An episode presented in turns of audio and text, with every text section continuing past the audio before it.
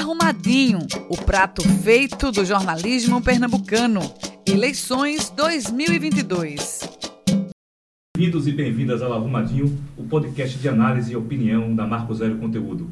No episódio de hoje nós vamos fazer uma breves visitas ao passado, vamos revisitar o passado brevemente para tentar interpretar o momento atual que o Brasil está vivendo, para tentar entender como chegamos até aqui hoje.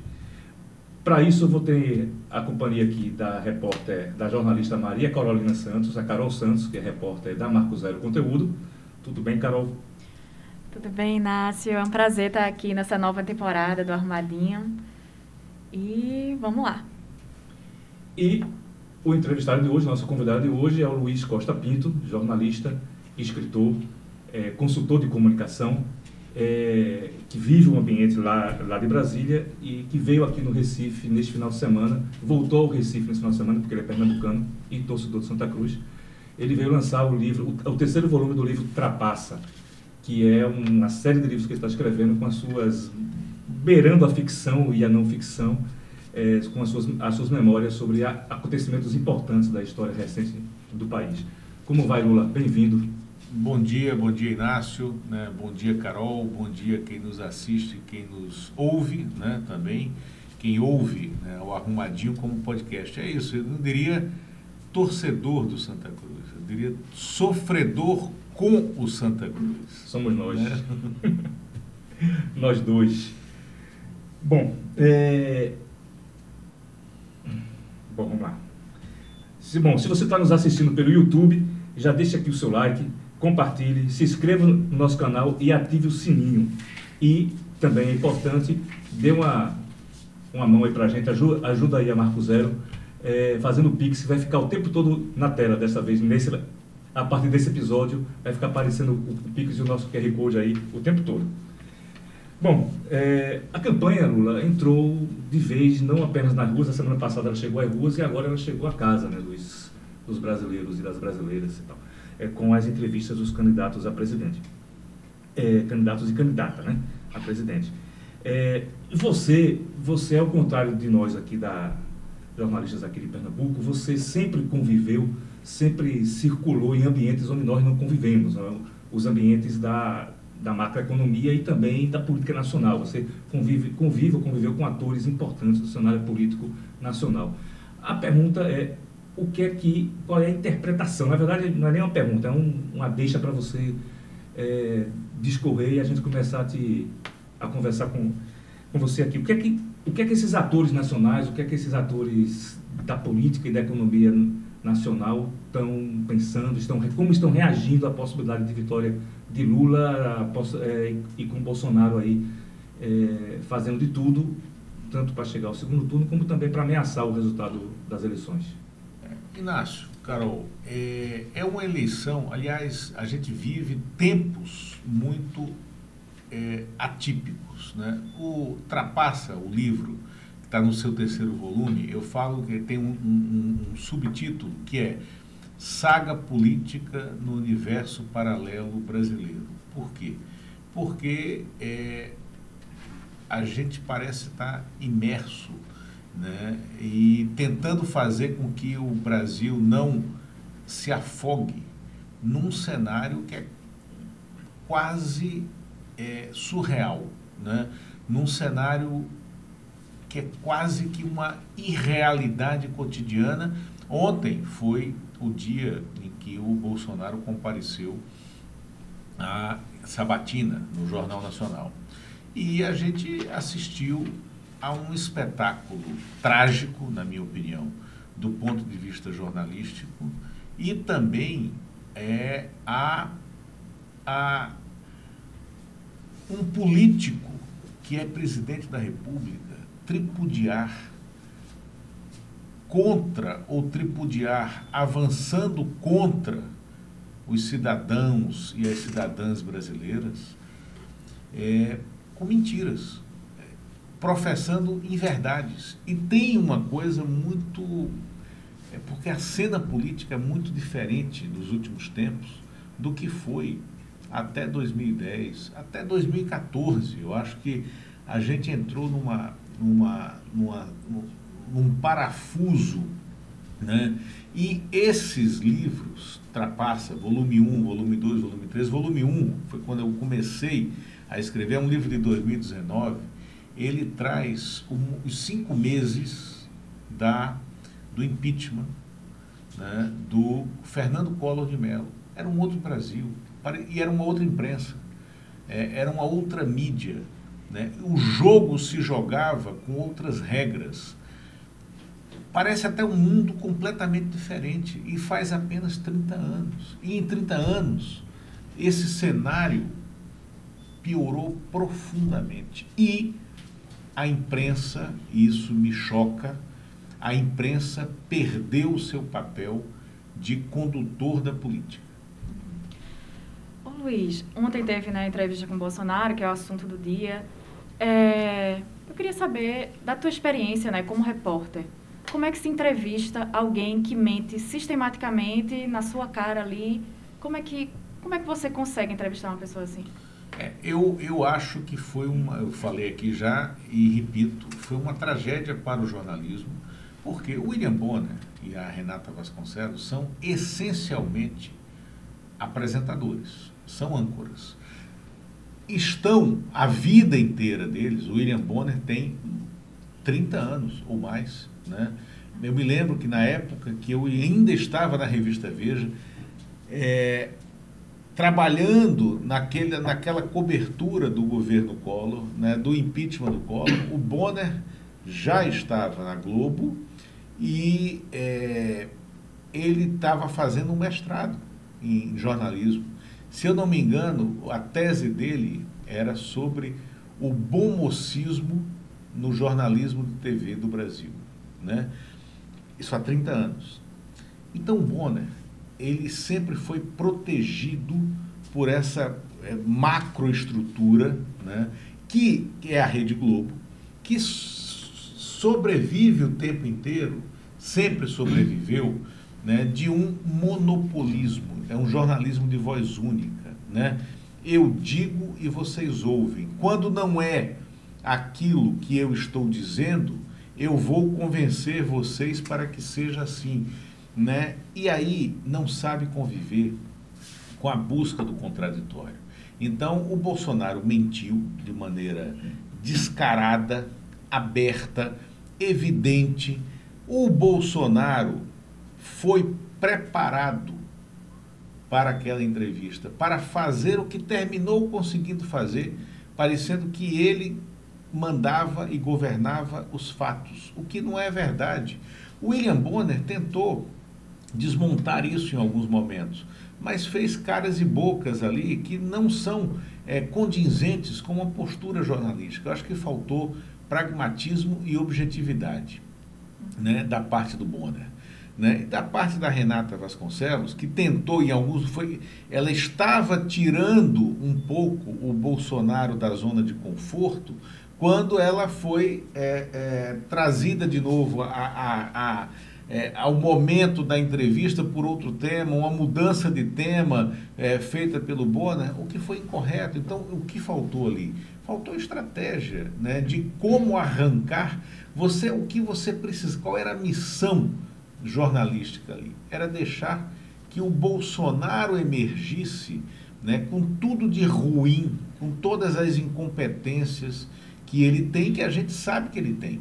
Né? Isso estava latente né, naquele personagem que ele envergou né, na entrevista, mas não estava evidente. E aí eu vejo como é difícil você ter hoje, quando você mudou o ambiente de mídia, como é difícil você ter veículos né, que tenham repercussão nesse novo ecossistema que se criou, aonde se confunde youtuber e influenciador digital com jornalista, o que não é, entendeu? Aonde se confunde é, propagação de fatos ou propagação de informações ou propagação de versões com jornalismo e com reportagem, o que não é. A gente tem.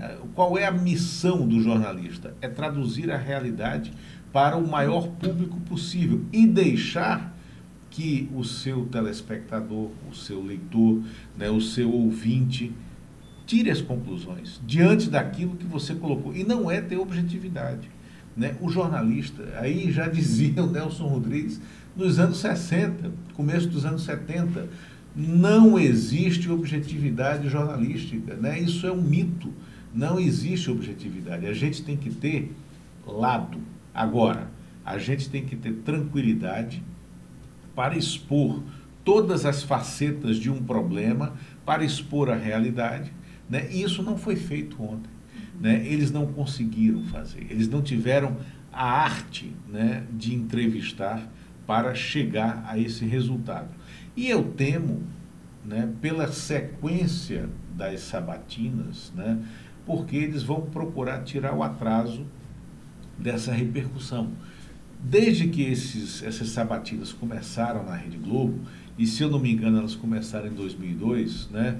É, e em 2002 eu estava participando, estava integrado né, é, ao núcleo de campanha do Ciro Gomes, né, em 2002, né, isso está contado aqui em Trapaça, não esse episódio específico da sabatina da, da Globo, porque é, é, mas o Ciro, todos os outros candidatos, eles naquele ano, em 2002, eles foram massacrados pelas bancadas do JN. Se eu não me engano, na época ainda era Fátima Bernardes quem fazia a dupla com o William Bonner naquele momento, mas houve um massacre, né, porque é, eles queriam envergar esse personagem de somos contra tudo e contra todos. E foi assim em 2006 e foi assim em 2010. Eu costumo dizer que o único político que sentou ali e venceu aquela bancada foi o Eduardo Campos em 2014, mas ele se preparou e eu, acompanhei essa preparação dele. Ele se preparou um mês para aquele momento. Ele morreu no dia seguinte na tragédia do acidente aéreo. Mas ele se preparou, ele calou muita tranquilidade, com aquele jeito que ele tinha, mas ele, quando o William Bonner tentava atravessar né, a, a, entrevista dele, ele dizia, calma lá que eu vou responder. É, e chegava até o fim do raciocínio. Em 2018, né, é, a gente tem muito, isso muito fresco na memória, eles tentaram destroçar o Haddad, né, que era uma espécie de estreante na política. Tinha sido prefeito de São Paulo, já tinha sido submetido a um massacre da mídia contra a gestão dele em São Paulo, muitas vezes injusto. Né? É, mas o JN, a sabatina do Haddad no JN, em 2018, contra o Haddad, né? não foi com, foi contra o Haddad, ela foi muito marcante. E não se viu isso ontem. Né? Não se viu a tentativa de explorar o contraditório. É, Luiz, outra pergunta sobre mídia, né? A gente vê aí nos últimos anos, né, principalmente no governo Bolsonaro, várias matérias de denúncias, várias reportagens de denúncias, e são investigações que não caminham, ou caminham muito devagar. São as instituições não estão respondendo à mídia do jeito que respondia antes. É, a gente vê que as denúncias não, não têm tanta repercussão como tinham há 10, 20 anos atrás. O que é está acontecendo com, com a mídia no Brasil? Carol, mudou muito esse ambiente de mídia, né, de imprensa. Mudou radicalmente. Primeiro, as empresas, a mídia tradicional, ela quebrou. Né? Você, salvo é, uma organização Globo, que sobrevive, mas completamente diferente do que era. Né? É uma Folha da Manhã, que é a empresa, é a holding da Folha de São Paulo, que sobrevive sem os seus dois comandantes históricos, né? os Otávios, pai e filho. Né? É, o Estado de São Paulo, que está quebrado, é uma empresa totalmente deficitária. Tirando isso, acabou. Né? E acabou de maneira dramática a imprensa local, a mídia regional. Veja bem, é, a gente está tá aqui no estúdio gravando na Rua da Palma, no Recife. Eu comecei a trabalhar em redações em 1988 no Jornal do Comércio, né, aqui na Rua do Imperador. É, a gente tinha um ambiente de outros pequenos jornais, tinha até jornal mural, né? aqui em Recife. Você tinha o Diário da Manhã, né? que era pregado, era um jornal mural. Né? Você tinha um jornal noturno, né? É, sangrento, você tinha a concorrência do Diário com o Jornal do Comércio, você tinha prêmios internos de reportagem dos dois veículos, né? Eu como estagiário ainda só passei no Jornal do Comércio como estagiário, mas disputei, fui até o fim e ganhei junto com a Flávia de Guzmão um prêmio de, de jornalismo, né? E de, no final a gente acabou sorteando porque eram dois vencedores, ela levou o prêmio todo. Né? Infelizmente, mas curtiu, foi uma viagem para Paris, né? É, com tudo pago. Né? É, mas é o seguinte, a gente não tem mais esse ambiente de disputa e isso faz uma diferença radical. Você tinha é, nesse porque a gente a gente ia atrás das histórias. A gente tinha é, a gente tinha donos de veículos de comunicação cujo princípio fundamental não era exclusivamente ganhar dinheiro. Ganhar dinheiro, sim. Né? Muitos é, ficaram muito ricos. Não era só ganhar dinheiro, mas era também ter poder. E ter poder não só na base da chantagem, era ter poder porque você tinha relevância, porque você era temido. Isso acabou no Brasil inteiro.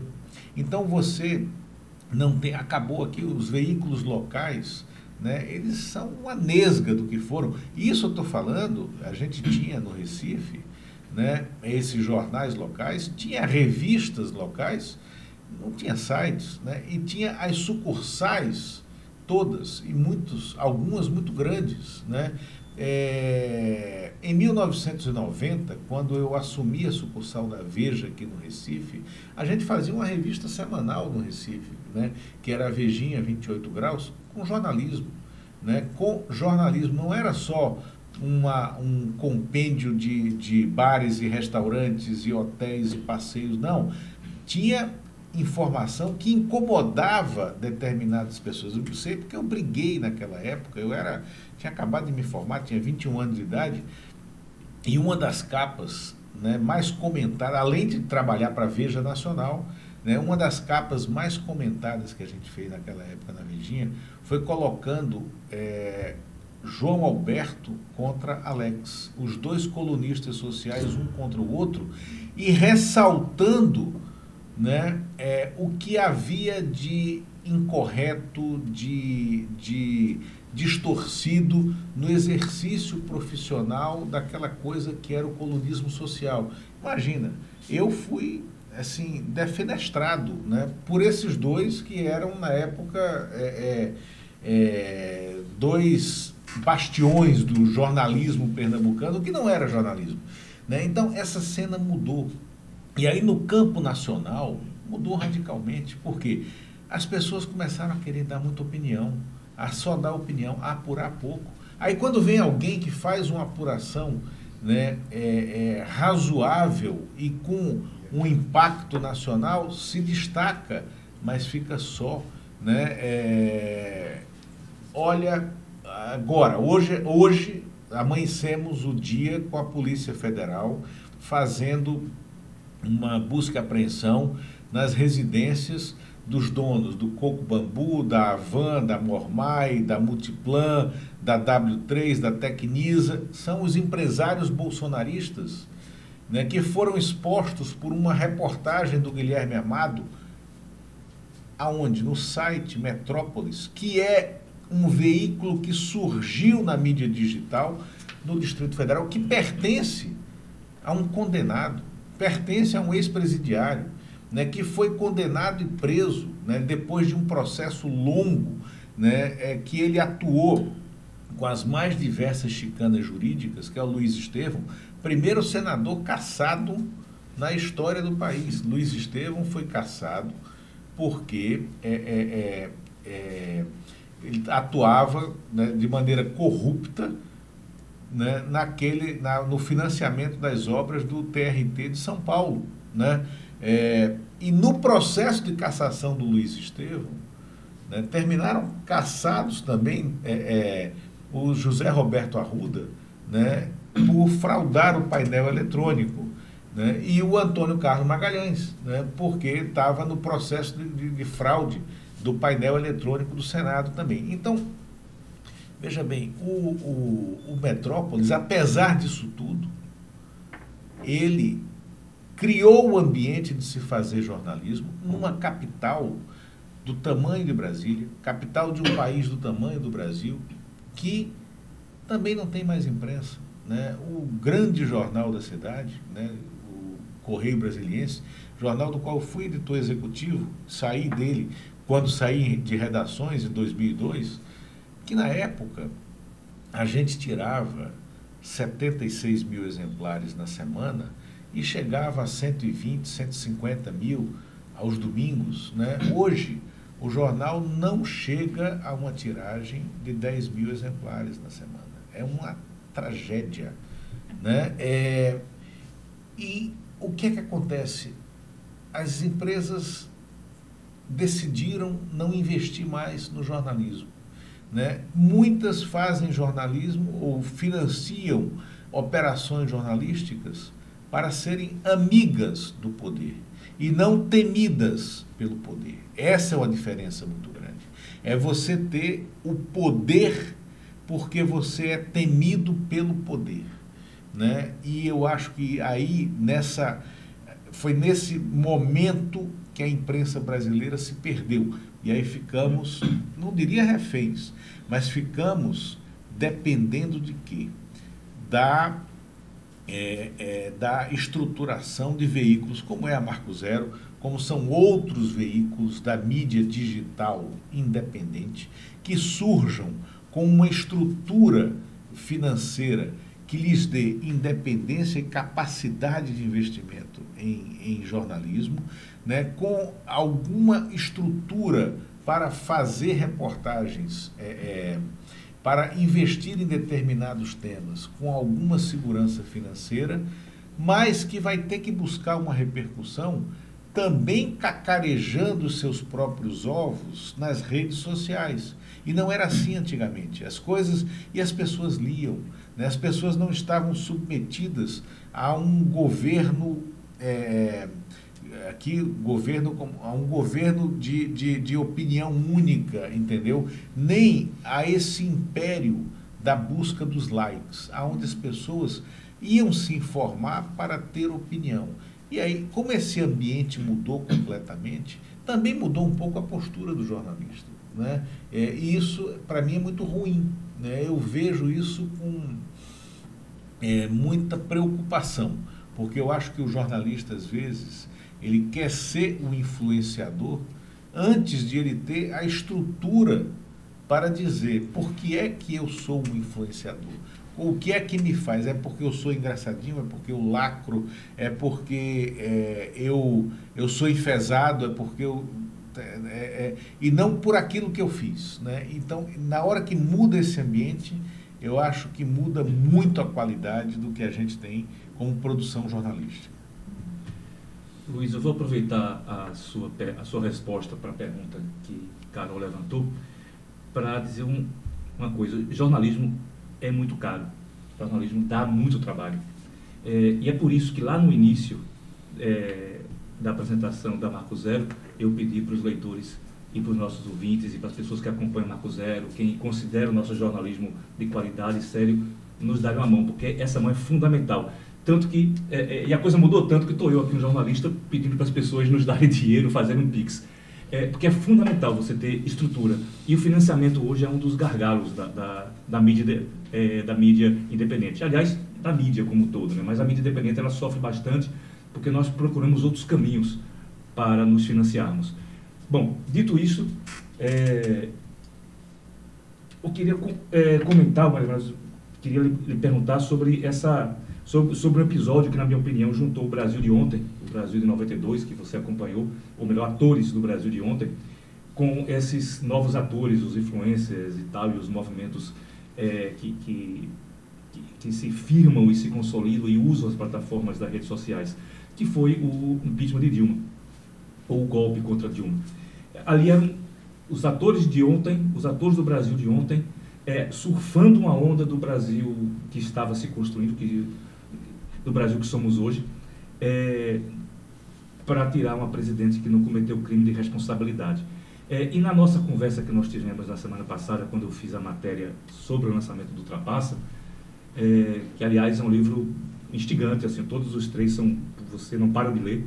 É, naquele dia, naquele dia você, você me disse que os atores, os atores políticos que conduziram o processo de impeachment, eles se arrependeram do que fizeram. Você citou nominalmente o Rodrigo Maia, que é uma pessoa com quem você já foi seu cliente, eu acho, o Renan Calheiros, o Eunício Oliveira. Esse arrependimento se traduz como? O, o que é que é dito, o que é que, e o que é que é, as pessoas, essas pessoas estão fazendo para é, para mudar o cenário que eles construíram a partir da, é, daquele processo. Porque aquele perfeito. processo desbancou nisso onde nós estamos agora. Isso, perfeito, Inácio. Olha só, é, eu digo também que Brasil passou por dois impeachments. O impeachment do Collor uniu o Brasil, o impeachment da Dilma dividiu o Brasil. Né? Aí são processos políticos completamente diferentes. No Trapassa 1, eu conto da construção do impeachment da Dilma, que não foi por causa da entrevista do Pedro, dada a mim. Ou, o Pedro também não chegou, bateu na minha porta, e isso fica muito claro no livro. E, aliás, eu acho que esse foi o motor de eu ter decidido escrever o livro, porque com o passar dos anos parecia que o Pedro tinha escolhido a Veja para dar entrevista, porque a Veja tinha um milhão de exemplares, e na Veja tinha me escolhido porque eu era um jovem repórter. Não, deu trabalho e custou dinheiro. Né? O, o, o Eduardo Oineg, que na época era o chefe da sucursal da Veja em Brasília, ele tinha sido chefe aqui em Recife, né? e que cobriu a, a eleição do Collor para a Veja, na campanha de 89, o Eneg ria, dizendo que parecia que era um projeto 30 anos, né? que o, o, o Roberto Tivita, dono da editora Abril, que editava a Veja, tinha me escolhido e tinha me feito jornalista para fazer aquela entrevista. Por quê? Porque eu precisei, eu não sabia que o Pedro ia dar aquela entrevista, nunca soube, mas eu comecei a me relacionar com o Pedro, numa relação fonte-repórter, um pouco mais de um ano antes. Vivendo aqui em Recife, indo para Maceió toda semana, fazer nada. Bater papo com o Pedro, tomar um uísque, tomar um café da manhã, almoçar. E isso custa dinheiro. Isso custa dinheiro, mas é isso, exatamente, custa dinheiro. Ou eu ia de carro, ou eu pegava um avião, tinha um voo aqui, acho que era às 6 horas da manhã, pousava às 6 e meia em Maceió, descia, ia lá na casa dele, tomava café da manhã, aí tinha um voo que saía de lá, eu acho que às 10 horas da manhã, 10 e meia, eu pegava esse voo, voltava para cá, meio-dia eu estava de volta em Recife e já tinha um outro almoço de trabalho, isso custava dinheiro. Dar essa estrutura para que você cultive uma fonte custa dinheiro. Né? Claro, é toda a estrutura Tá? E aquele impeachment lá atrás, ele, ele não foi só por causa da entrevista. Por quê? Porque no meio da CPI, que levou ao pedido de cassação, é, houve uma, um momento de que a gente disse, não, Collor vai ficar, vai vencer, vai ficar, até que surge o Heriberto, né, por meio da nossa concorrente, isto é. O Heriberto foi fundamental para levar as provas, né? E o Heriberto, veja bem, o Heriberto surge para isto é, levado para dentro da redação por um fotógrafo e o jornalista Augusto Fonseca, né? É, é entrevistado, eles veem que tem um, uma grande informação, uma grande notícia, e procuram esconder aquela fonte porque não estava, esconder da concorrência levam ele para a Bahia, escondem numa fazenda para que ele não converse com nenhum outro jornalista. Custa dinheiro, entendeu? É, aí tem que convencer depois, com tudo certo, vai ter impeachment e tal. Mas tinha um personagem, isso eu conto no Trapassa 1, tinha um personagem que era contra o impeachment. E fundamental para convencer a elite política convencer a elite econômica e, sobretudo, convencer as organizações Globo que o impeachment tinha que acontecer, que era o doutor Ulisses, que era vivo. E aí surge no rol de documentos da CPI um documento que era matador, que liquidava aquilo. E que deveria, pelo trabalho que eu vinha fazendo como jornalista, para a Veja, deveria ter vindo para mim.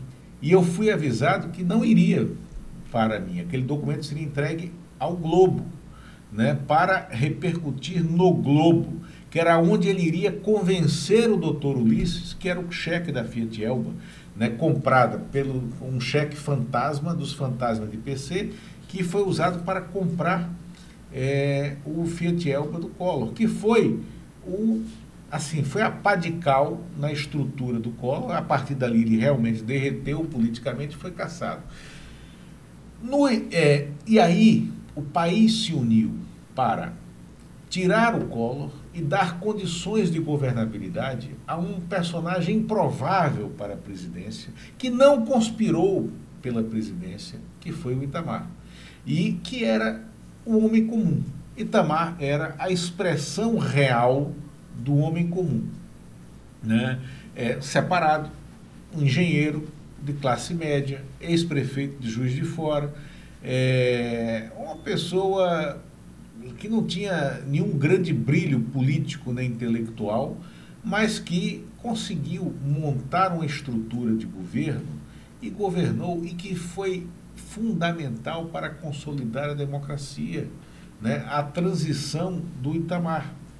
Aí vem o período né, que aí está descrito aqui, o começo, o livro termina no que eu chamo de a antivéspera da nossa tragédia, que é quando começam as alianças do é, Aécio Neves, derrotado em 2014, com o Eduardo Cunha, que queria ser presidente da Câmara em 2015, o Aécio dizendo que a, a Dilma, que o derrotou no voto, legitimamente em 2014, não poderia governar, aí se alia ao Eduardo Cunha e começa, antes mesmo da do início da tramitação do processo de impeachment, você vem a vem um erro político do PT, tendo disputado como disputou a eleição de presidente da Câmara em 2015 contra o Eduardo Cunha, fraturou a base política dele, é, é, é dele da Dilma, né, é, do PT no governo, não soube se reconstruir né, dessa fratura. O Eduardo Cunha começou a segurar a, as, as iniciativas de governo e deixando passar as pautas bomba, que só foram piorando a situação macroeconômica do Brasil, até que eles veem a possibilidade de efetivamente caçar a Dilma, que é quando eu, eu, eu termino o livro mostrando que o PMDB de então estava na estrutura, na base do financiamento né, é, do MBL, que levou à cassação.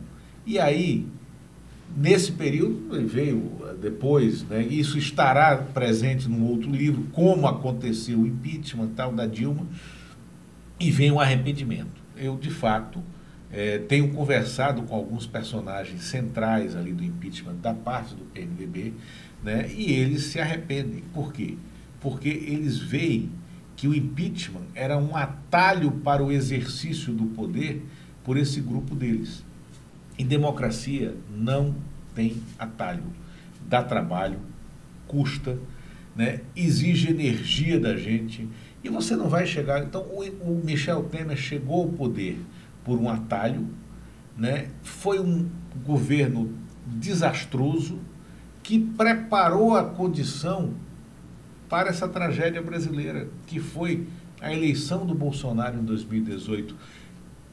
Não foi no início, não, foi no meio né, de um golpe de Estado, de um golpe jurídico, parlamentar, classista, que foi o que nós vivemos. Né?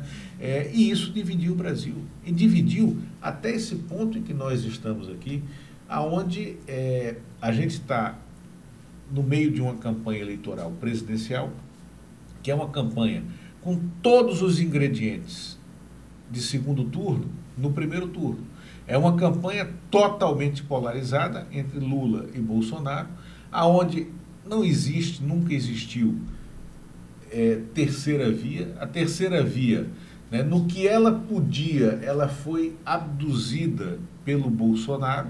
Esse eleitor né, é, que anti, antipetista, ele já migrou.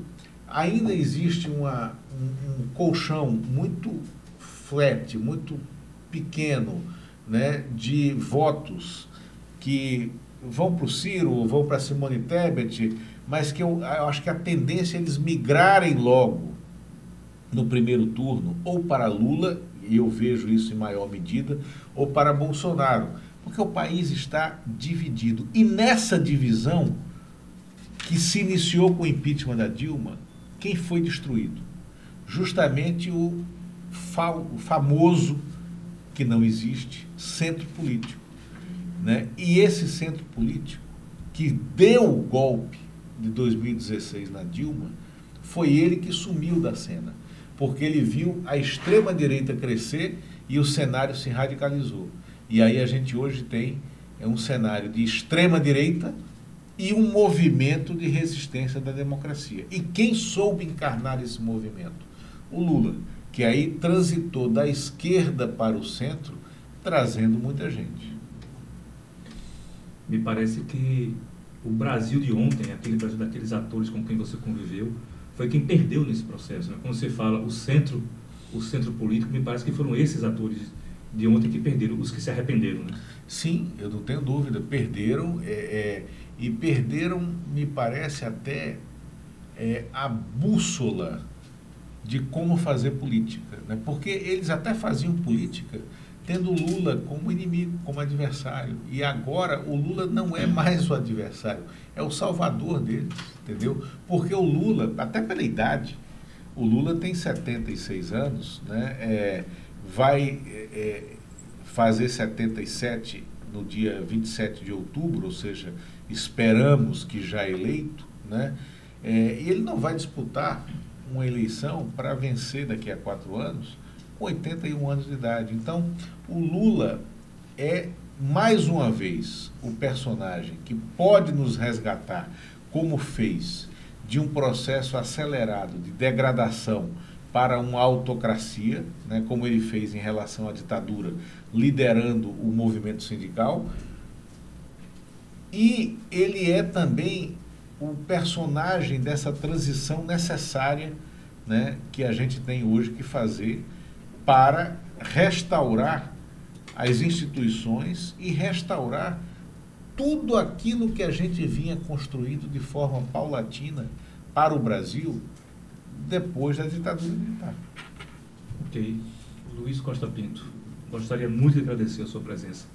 Você ter vindo ao Arrumadinho. Você vai viajar daqui a pouco de volta para Brasília para ajudar a sua família, mas criou um espaço na sua agenda para estar aqui conosco. Quero muito agradecer. Agradecer também a Maria Carolina Santos, a famosa Carol Santos, pela, pelo companheirismo aqui. Carol de grandes reportagens, viu, Carol? Eu acompanho o Marco Zero e sempre elogio né, o, as reportagens que você faz, com, o teu olhar sobre a notícia, né, muito crítico, muitas vezes, né, e o Inácio sabe disso. Um dos Obrigada. melhores textos do jornalismo pernambucano. Obrigada, professor. Foi um prazer estar aqui no, no Arrumadinho. Vamos agradecer a Justino Passos, da Ecos Comunicação, responsável pela estrutura, pelo estúdio, pela edição, ao nosso produtor Ariel Sobral e também a Iveson Santo, que, que foi, também dá uma contribuição importante no Arrumadinho nas redes sociais, e a todos os colegas da Marco Zero que né, possibilitam a, a, volta do Arrumadinho. É, bom, é isso. Agradecer também a todos que, todas que ficaram aqui com a gente até agora. A Marco Zero Conteúdo é um veículo de jornalismo independente, sem fins lucrativos, que sobrevive da colaboração de quem acredita no nosso trabalho. Se você é uma dessas pessoas, nos siga lá nas redes sociais, acesse nosso site para informações sobre como doar. Os links para os links para tudo isso estarão na descrição desse episódio, mas também é, a, a, está o QR Code e o número do nosso e a chave do, do nosso Pix na tela. Muito obrigado. Romadinho volta semana que vem.